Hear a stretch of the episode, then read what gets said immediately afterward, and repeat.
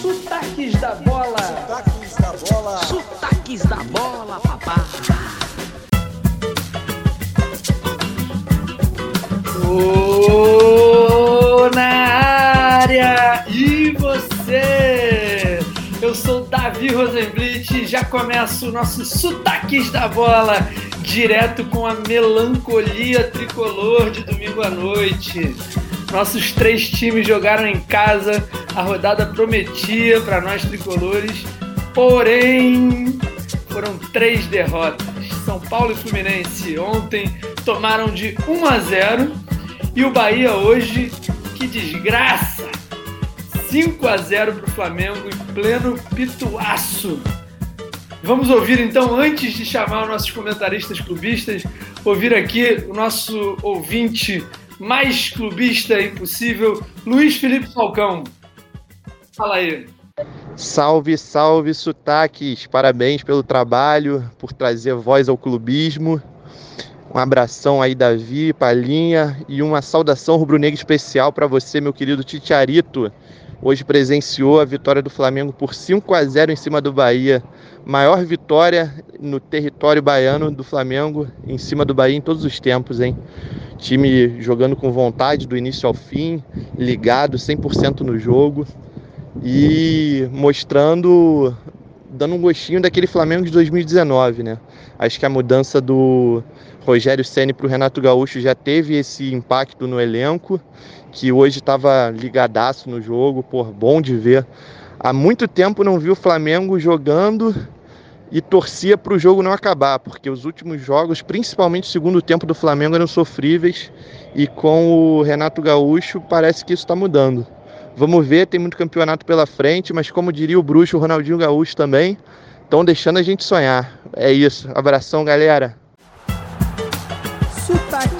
Tricolor. É isso, galera. Esse foi o nosso querido Luiz Felipe Falcão. Muito obrigado pela mensagem, meu irmão. É... Bom, chance de defesa aqui para o nosso Titiarito, mas antes o Palhinha se apresenta aí pra gente. Fala, Davi. Salve, fala, Palha. Titia. Só queria deixar um, um recado aí pro, seu, pro nosso amigo Luiz Felipe. São Paulo tá numa draga de dar gosto. Mas ainda bem que o próximo jogo é São Paulo e Flamengo. A gente vai tirar o pé da lama e frear essa, esse entusiasmo todo dessa galera rubro-negra aí. Um abraço para você, obrigado por ouvir a gente. E você, Titiarito, conta pra gente o que, que você tem a dizer sobre esse Bahia 0, Flamengo 5 e os clubismos. O que, que você me diz? Rapaz, aqui na Bahia, o, o que, o que a gente diz em nome disso aí é que o Bahia tomou o Chico Romero. Não sei se vocês aí do Rio de São Paulo têm esse ditado aí, não tem no dominó, no ping-pong, no xadrez, quando não, não acontece nada. Chico Romero. Foi um Chico Romero, então até assim, nosso amigo entusiasta aí, avaliando por um jogo de Renato Gaúcho, achando que é 2019 e tal, eu acho que vá, vá um pouco com calma, porque assim, o Flamengo jogou sozinho, né? O Flamengo jogou sozinho porque enfrentou um time que já entrou derrotado.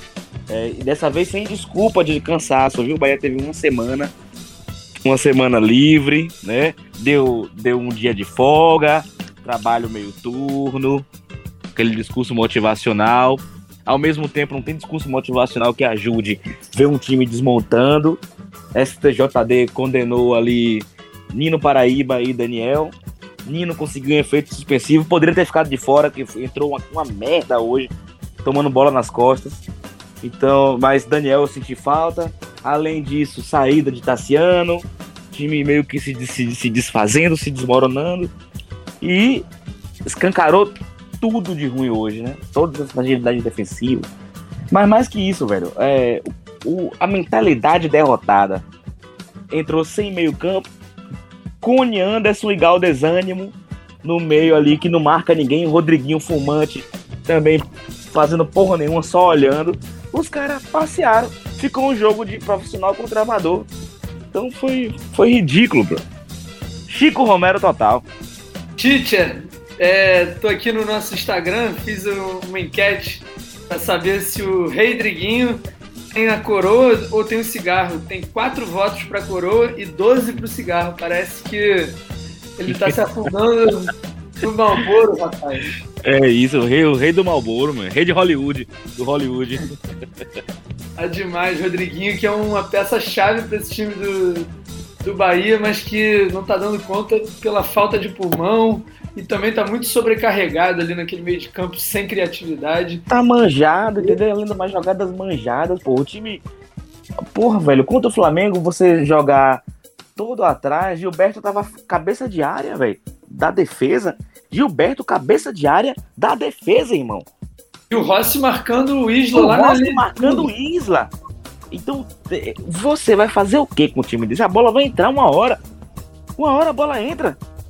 É, e aí, pra juntar um monte de loucura, né? Lígia, não sei o que que tava fazendo. Claro que acho que depois do, depois do segundo gol, aí foi a série de, de- de erros individuais ali, de, de Bragas. Nino Paraíba errou tudo. Mas foi mal mesmo. Lance do pênalti. É, dado Cavalcante, ele, ele não tem peças, mas das poucas que ele tem, ele entrou muito mal hoje. Entrou com o meio sem combatividade. E antes você entrasse assim, botasse mesmo atacante, botava, botasse Michael Douglas pra ser uma válvula de escape, aí ficava Rossi sozinho. Quando o Rossi partia em velocidade, olhava pra área, tava Gilberto ainda tentando chegar na área. Não tem condição, velho. Hoje o Bahia jogou muito mal, mas o Flamengo também foi um trator no primeiro tempo. Impressionante aquilo. Primeiro tempo, acho que foi 70 a 30 o, a posse de bola. Porra, tava 71 a 29, velho. Pois é, é, uma- é discrepante a diferença de, de controle, né? Controle emocional também na partida. E o Bahia, quando tomou o segundo gol, quase tomou o terceiro algumas vezes no final do primeiro tempo. Eu no lucro no primeiro. do segundo tempo quase meteu o gol, que mudaria o jogo ali. Só que aí tomou o terceiro, a cabeça dos caras foi pro caralho, aí já era. É. Pois é, e aí, mais uma vez, é, a conta que eu faço desde o início do ano. É. Bahia faltam 28 pontos. Esse, esse vai ser a luta. E vai demorar pra conseguir, viu? A gente, não é, a gente é clubista, mas não é maluco. Só um destaque aqui positivo: o Gabigol, que é um cara que eu tenho problemas assim em relação às condutas e comportamento e tal. Mas hoje, dentro de campo, o cara deu um show mesmo. O cara jogou muito, meteu os três gols, perdeu um gol também, um gol feito ali. Mas que, aliás, a jogada foi dele, naquele contra-ataque, não sei se você lembra, no início do segundo tempo. Mas logo depois decidiu em cima do Liger. Liger muito mal hoje. Liger e Conte. O Conte também não estava bem hoje.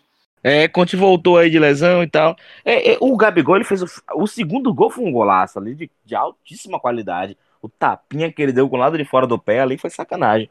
Mas o terceiro gol, o primeiro foi de pênalti. E o terceiro gol, ele não tinha marcador, né? Ele tava. Não teve marcador. O Liger deu É. um bote ali. É, então, Portanto, é isso. 5 a 0 Flamengo em cima do Bahia. Maior goleada, segundo o Luiz Felipe Falcão, em solo baiano do Flamengo contra o Bahia. É isso. Ontem, sábado, a gente está gravando aqui no domingo à noite, então, ontem, no sábado, às 5 da tarde, o São Paulo enfrentou o Fortaleza.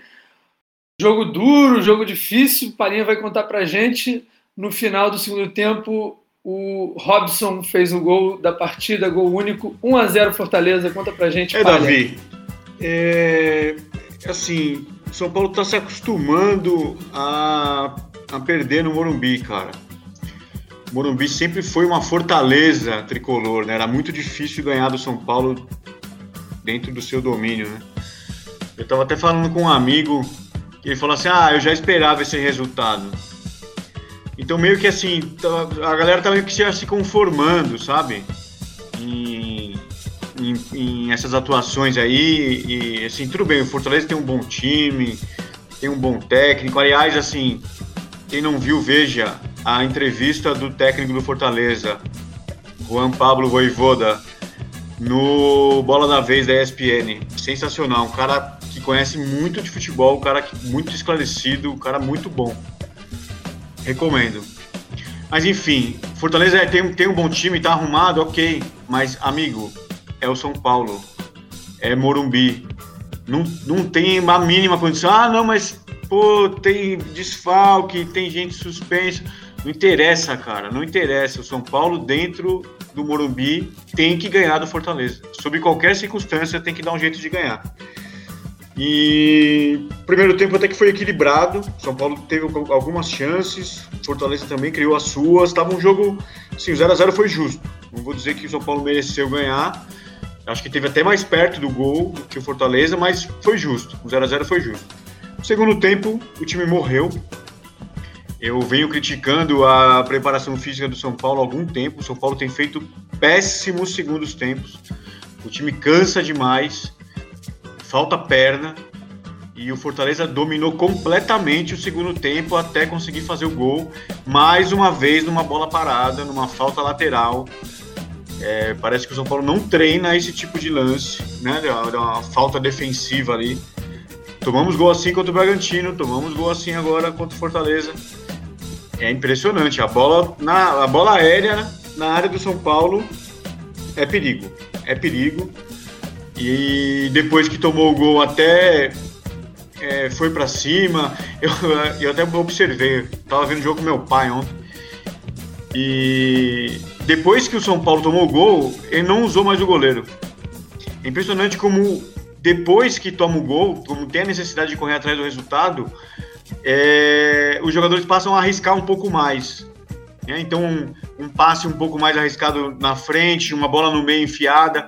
Não usa mais o goleiro. Até então, quem mais pega na bola no, no, na armação de jogador do São Paulo é o goleiro, porque toca, toca, toca, aquele, aquele, aquela troca de passes improdutiva totalmente, e aí chega no goleiro para ele dar um bicão. E depois que tomou o gol, não usou. O Volpe não pegou mais na bola. O São Paulo sempre teve, tentou trocar passe, tentou o drible, tentou uma aproximação, uma saída pela lateral. Por que, que não joga assim o tempo todo?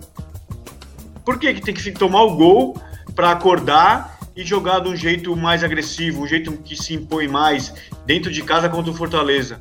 Cara, e assim, contra o Racing foi a mesma coisa. O São Paulo respeitou demais o Racing. Se fosse um jogo com torcida, a torcida ia xingar demais o time, porque ficou esperando o Racing. Cara, São Paulo ganhou. São Paulo. Não, assim, para Libertadores a torcida do São Paulo faz muita falta. Porque é uma outra coisa que eu recomendo a vocês: ir ao Morumbi num jogo de Libertadores. É, a torcida empurra o time, carrega o time nas costas se precisar. E a postura que o time entrou na terça-feira, uma postura de esperar o Racing, uma postura de ver o que, que vai acontecer. Cara, são Paulo na Libertadores dentro do Morumbi, vai para cima de qualquer um, qualquer um. Não tem conversa. São Paulo ganhou a Libertadores assim, fazia o resultado em casa e fora de casa arranca o um empate, perde de menos. São Paulo foi campeão, e foi bicampeão, assim, é, ganhou de 5 em casa do, do Universidade Católica, Universidade do Chile. Ganhou de 5 em casa e perdeu de 2 a 0 fora. Historicamente, o São Paulo é assim, massacra em casa, vai para cima, empurra o adversário para trás. E contra o Racing não fez isso. O Racing ficou com a bola o tempo todo. O Racing tomou as ações, ainda achou um gol lá com o Vitor Bueno. E depois que achou o gol, perdeu mais dois ou três que poderia ter já classificado o São Paulo. Não fez os gols por incompetência, né? O São Paulo é, ficou com a impressão de que tinha elenco no Paulistão e a gente está vendo que não tem elenco. Temos aí uma meia dúzia de machucados e quem entra é muito abaixo, é muito abaixo. Então, é, Bem provável que o São Paulo não classifique terça. Bem provável. Aliás, São Paulo e Racing, que foi transmitido por nós aqui no Sotaques da Bola. Então, se inscreve lá no nosso YouTube, galera que está ouvindo. Por favor, chega junto. Cheguem no Sotaques da Bola no nosso YouTube. Se inscreve lá. Só para finalizar, é, eu acho bem difícil classificar. Né? É, ainda mais se se os machucados não voltarem, né? Se voltarem, o time melhora bastante, né? Com Miranda, com Rigoni, com Luciano, principalmente, porque viver de Pablo e Vitor Bueno, realmente não vamos ganhar de ninguém. E é, eu, eu, olhei bastante o jogo do Vasco hoje. O Vasco é o adversário do São Paulo na Copa do Brasil. Daqui 10 dias já tem São Paulo e Vasco. E é um time, sim, um time bem limitado, bem limitado, mas um time muito aguerrido e muito rápido. Tem muita molecada rápida ali. É, é, é, bem caicai esse cara, né? Todo, né? Gabriel Peck. É bem caicai. Inclusive tomou um amarelo por simulação numa hora de um pênalti no primeiro tempo. Mas é um moleque rápido, é um moleque que pode É, trazer eu problemas. E o Vasco, com todas as suas limitações, é um time que não desiste o tempo todo. Briga demais, corre demais. E, e correu assim atrás do Náutico o tempo todo. Tomou um gol no primeiro tempo e não desistiu. E correu, correu, correu e achou um gol no final. E aos 46 do segundo tempo achou um gol, porque não desistiu. E isso, isso me preocupa demais, porque o São Paulo tem morrido nos segundos tempos. E o Vasco hoje demonstrou que fisicamente está inteiraço, porque não parou de correr o tempo todo. Tudo bem que não tem qualidade, mas não parou de correr. E num jogo mata-mata, onde é, às vezes é, a parte física, de, a parte de superação vai importar muito mais do que esquema tático, muito mais do que técnica, é bom o São Paulo abrir o olho. Portanto, São Paulo em 15º lugar do Campeonato Brasileiro. O Bahia, que a gente falou aqui primeiramente, está em oitavo lugar. E agora vamos para o nono lugar, o Fluminense, que ontem jogo dentro de casa, no Maracanã, depois de muito tempo sem jogar no Maracanã, por causa dos jogos da, Copa, da Cepa América. É, ontem voltou a jogar. É, ontem que foi um dia muito especial, porque eu estava na Bahia, passei um mês e meio lá. Então ontem rolou uma bela despedida, não é não, Titia? Daquele jeitão. E aí a gente tocou, tocou, tocou, de repente tinha o jogo O do terror. São Paulo. A gente deixou ligado lá o jogo do São Paulo. Eu confesso que olhei pouco, olhei mais quando o massagista caiu lá, o massagista do São Paulo, que caiu. Ah, sobre isso, é, ele já saiu do hospital, tá? Já tá em casa, já tá bem, vai fazer alguns exames aí para acompanhamento. Ele teve uma convulsão ontem, e mas já tá em casa, já tá medicado, tá estabilizado. Só vai fazer alguns exames aí para ter um acompanhamento, tentar descobrir a causa e tal, fazer o tratamento preventivo. Que bom, então foi só um susto. É, E aí, nisso, enquanto a gente tocava na sala, eu agora já estou aqui no Rio, mas ontem rolou essa despedida bonita, a gente tocando, tocando. Daqui a pouco o Fluminense e Grêmio começa. Eu deixei lá ligado, e aí hoje acordei e vi no Instagram uma pergunta assim: o que, que você deixou de fazer no seu sábado à noite para ver aquela pelada 1 a 0 pro Grêmio? Aí eu respondi internamente, não deixei de fazer nada, Tite. Toquei todas as músicas, só que eu tava ali com a televisão ligada e fiquei muito chateado, porque quando eu olhava pra televisão, tava o Grêmio no ataque, o Grêmio no ataque, o Grêmio no ataque. E aí. Olha, e não foi por falta de torcida, né? Você tocou aquele, aquela música de Gonzagão que a torcida do Fluminense canta tão bonito. Pois é, Gonzagão, Valença também toquei. Eu vou cantar essa paixão que vem de dentro, um sentimento verde, branco e grenar. E fiquei Que ali isso, jeito, né? falando né, no carinho, né, no amor e querendo fazer festa. Só que foi 0 a 0 até os 45, quando no finalzinho o VAR pegou um pênalti esquisitíssimo, que tem uma câmera que mostra que foi pênalti, mas tem parece que um, que tá no frame errado. Então o frame que seria o encostão mesmo está fora do fora de fora da área. Bom, não vou reclamar aqui de VAR nesse momento, mas vou falar que um time que se propõe a entrar no, no campo contra um adversário que não tinha vencido até então em nove partidas, o Grêmio não tinha nenhuma vitória. E aí você entrar de uma forma reativa contra o Grêmio é ridículo. Pior, você entrar de uma forma reativa com o Paulo Henrique Ganso é mais ridículo ainda. E pior ainda, é o Ganso ser substituído e reclamar. Aí, meu irmão, não dá mais. Ninguém aguenta mais Paulo Henrique Ganso. Até o Celso Barros, que tá lá na, na, na tumba dele lá do, do Instagram, que nunca mais tinha falado nada, acordou para falar mal do, do Ganso. Celso Barros, para quem não sabe, é vice-presidente do Fluminense, mas está afastado por indisciplina. Então, cara, é, ninguém mais aguenta o Ganso, nem o vice-presidente afastado. Então é, é isso, assim, o Fluminense tem uma crise para contornar dentro do Campeonato Brasileiro, enquanto que na Taça Libertadores está com a classificação encaminhada. A gente jogou contra o Cerro Portenho lá no Paraguai é, na terça-feira, vencemos por 2 a 0 um jogo marcado por uma polêmica do VAR. E aí sim eu vou aproveitar para falar rapidamente de VAR. Um dia a gente vai fazer um programa só de VAR. Quem está escutando aí, a gente vai falar só de VAR e de arbitragem. Mas eu olhei aquele lance, que eu não sei se vocês viram. Se você girar na diagonal o celular, você vê que o Samuel Xavier não dá condição para o jogador do, do Cerro Portenho. Mas sacanagem à parte, é o seguinte. É, eu acho que o VAR já teria errado, mesmo que o Samuel Xavier não, tava, não estivesse ali dois metros dando condição para o cara do Cerro. Porque estava na mesma linha, não sei se vocês concordam, sim, mas é um sim. lance que está na mesma linha. Isso. Consegue isso. enviesar. E, e, se você consegue enviesar um negócio um pouquinho para o lado, você vai ver que, cara, se tiver um milímetro à frente, é o famoso mesma linha. Então não dá, não dá para para a tecnologia dizer daquela, daquele ângulo o que que era, né? Fala aí, Tite. Não, assina embaixo, velho. É isso. É muita, muita matemática fria, né? Muito cérebro, inteligência artificial, menos humano. O futebol tá. É tá assim, ó, eu concordo com o Davi. É, nem precisaria do, do, Samuel Xavier ali na parte de baixo que, que o juiz do, que o árbitro do VAR não viu. É, para mim, gol legal, independente do Samuel Xavier ali embaixo. Do mesmo jeito que foi legal o gol do Boca, do Boca Juniors contra o Atlético.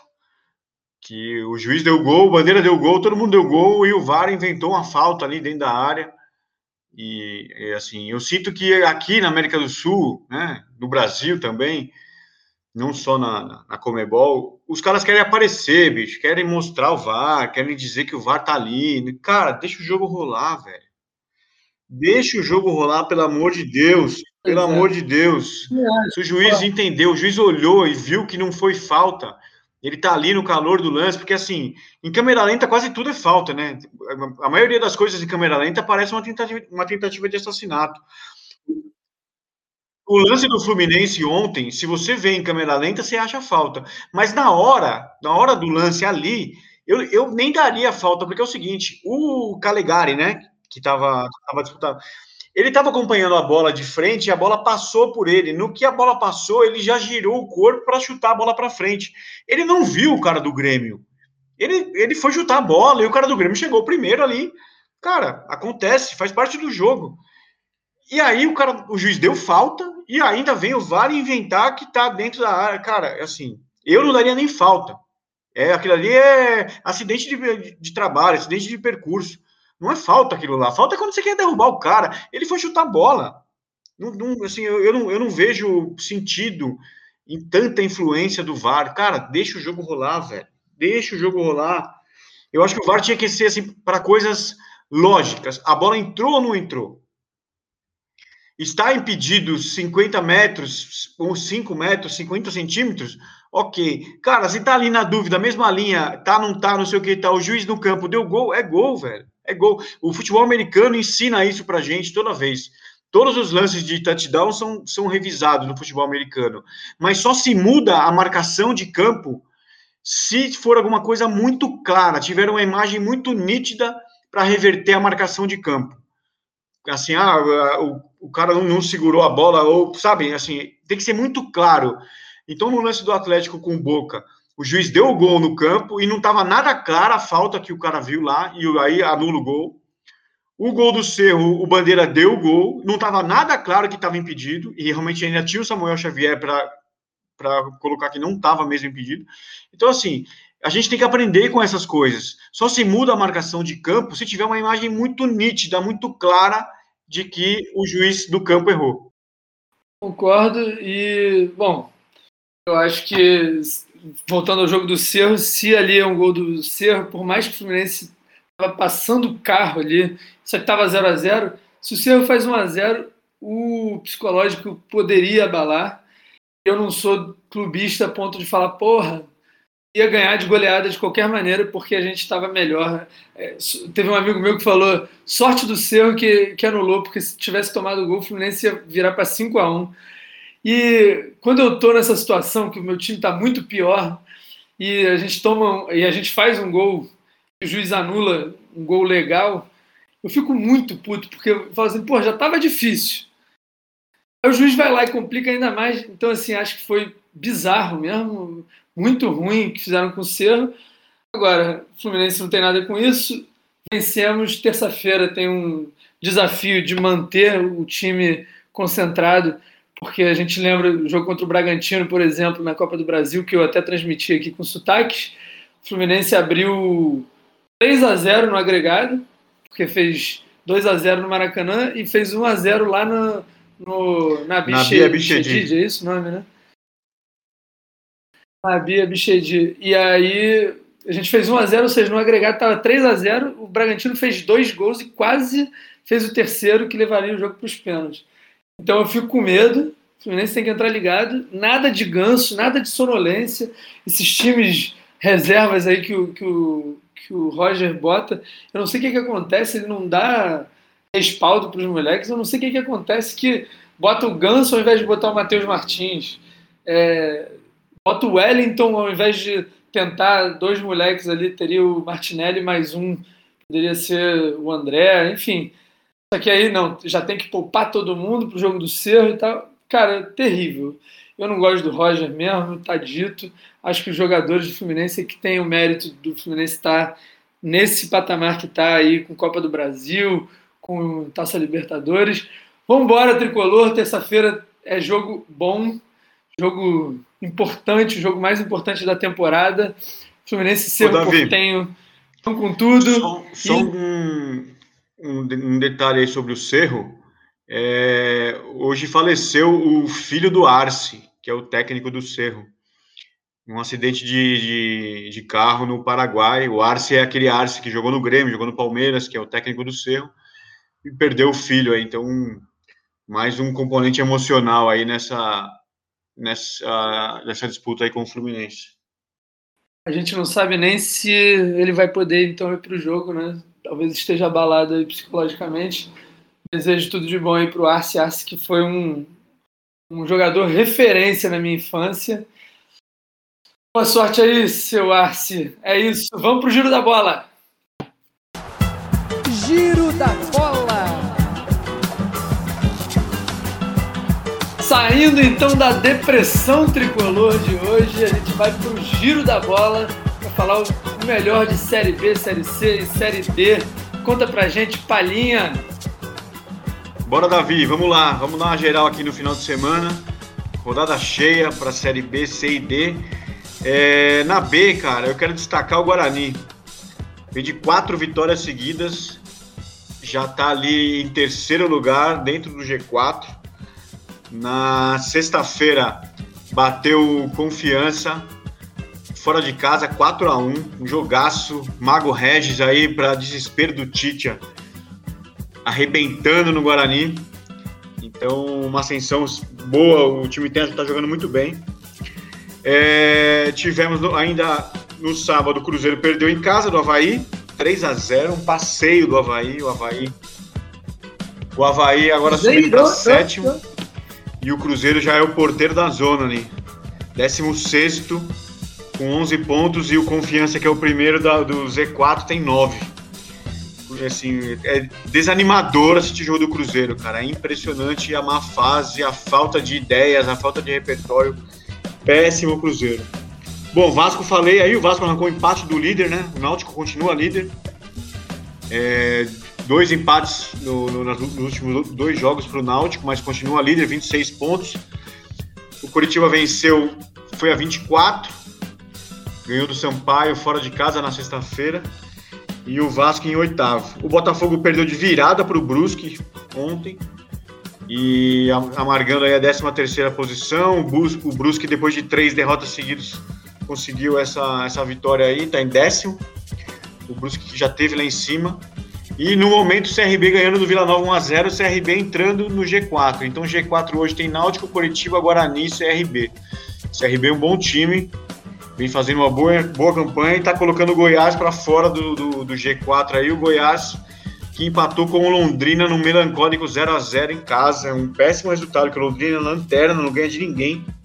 E o Goiás não conseguiu ganhar, então perdeu aí a, a posição no G4. Agora o Goiás é o quinto.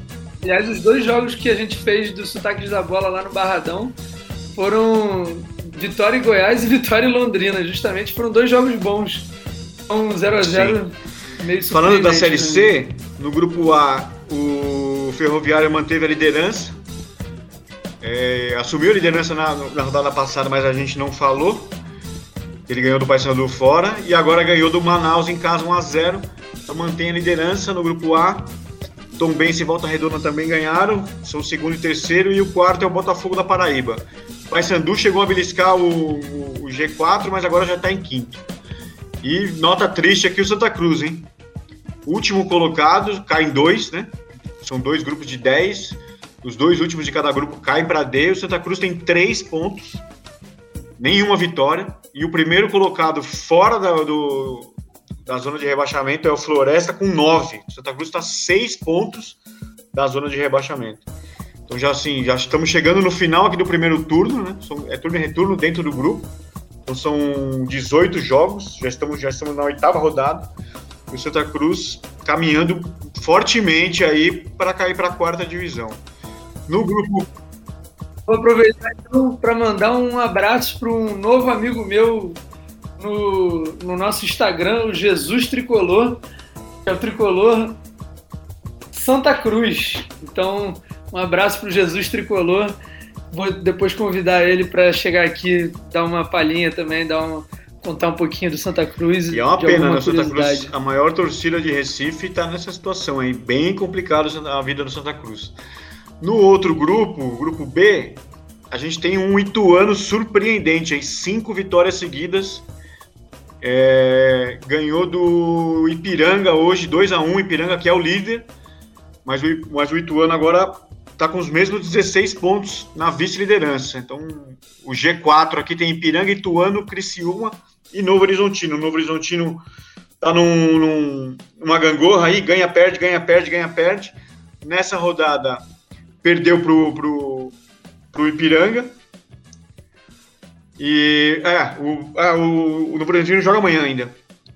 Novo Horizontino em Paraná amanhã, em Paraná. Paraná que conseguiu umas vitórias seguidas aí, deu uma escapada, mas já voltou. Tá em nono. E o Oeste tá na, basicamente na mesma situação do Santa Cruz. O último colocado com só dois pontos. É, na D, tivemos a Luz, hein? A Lusa conseguiu uma vitória de 3 a 0 em cima do Boa Vista. E agora é segundo, segundo lugar para a Lusa com 12 pontos. Madureira é líder com 13 no grupo 7.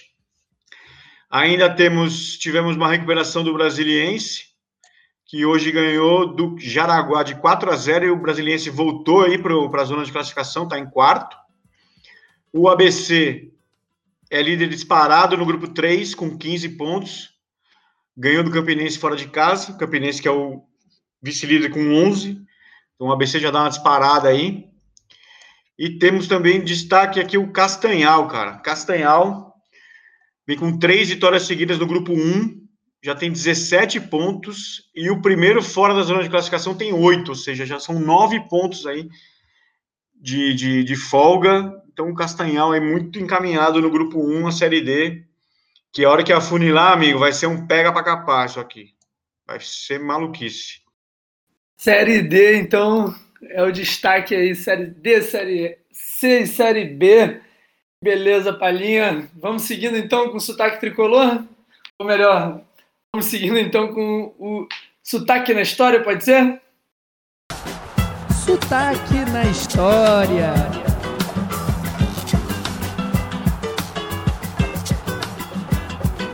A história de hoje é boa e é curtinha. É o seguinte, lembrei disso por causa da festa que rolou ontem de despedida minha na Bahia. E teve Fluminense e Grêmio e foi um jogo morno, né? Bem frio, na verdade, com gol no finalzinho do Grêmio, uma coisa bem melancólica, totalmente diferente de uma outra vez que eu estava na Bahia também. E aí minha despedida, na verdade, foi eu, quando eu estava no, no aeroporto eu vi que o jogo do Fluminense era às 7 e o meu voo era às 9 em ponto. Então, o que, que eu fiz? Ao invés de eu sair de casa às 7, 7 e meia, eu, eu cheguei no aeroporto às 7 em ponto. E aí começou o jogo, eu botei no meu celularzinho para ver 5 minutos, gol do Grêmio, 1 a 0 Aí dá mais 5 minutos, 2 a 0 gol do Grêmio. Aí 30 minutos do, do, primeiro tempo, 3 a 0 Falei, já era, hoje que eu vou ver aqui uma goleada, vou até desligar, eu acho, o celular vou ficar jogando joguinho no celular, porque tá duro de ver. Mas eu pensei sozinho assim, falei, cara, 3x0, se faz um gol, volta pro jogo. Acontece esses, essas maluquices, né? Não, e foi isso. 3x0, aí uma, um chute cruzado, o Luciano meteu o pé, 3x1. Aí aquele Júlio César, que foi do Fluminense em 2018, e eu odiava ele, tava no Grêmio, fez a cagada lá, a besteira no, no, na saída de bola, deu no pé do Luciano, Luciano 3 a 2 Caraca, o Fluminense voltou pro jogo, e eu ali na sala de espera do, do, do, do, aeroporto, esperando o avião, mas ainda faltava uma hora, né? E segundo tempo começa 3 a 3 Daqui a pouco, Pedro, que estava recuperando de, de lesão, ficou oito meses fora, estava voltando. Primeiro gol dele pelo Fluminense na volta, 4 a 3 virado. Eu gritei na hora. Ah!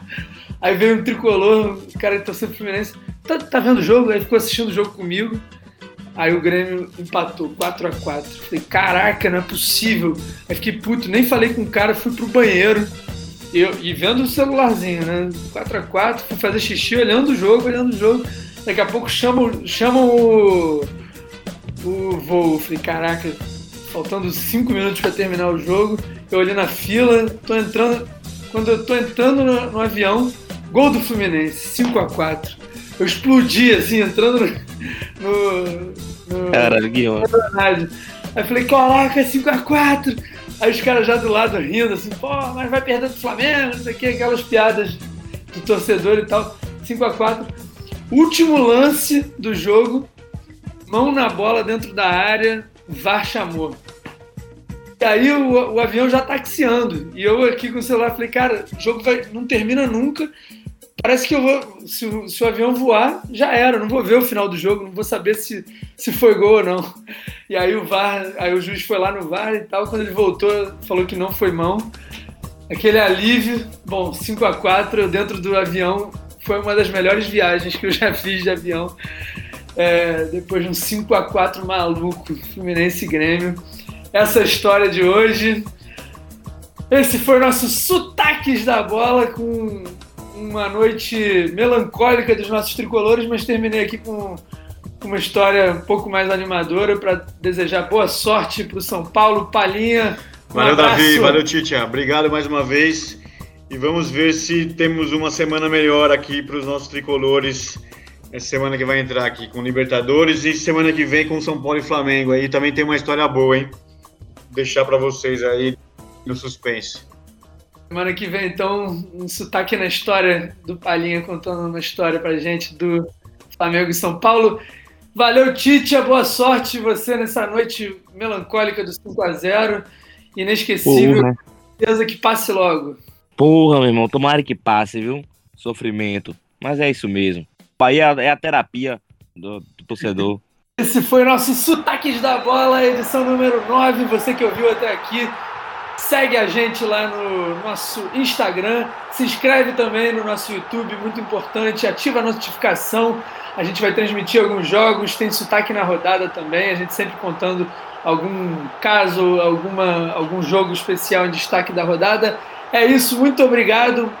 Bom dia, boa tarde, boa noite para você que nos ouve. Esse é o Sotaques da Bola, o podcast da sua arquibancada. Um beijo grande, até semana que vem. Sotaques da bola. Sotaques da bola. Sotaques da bola, papai.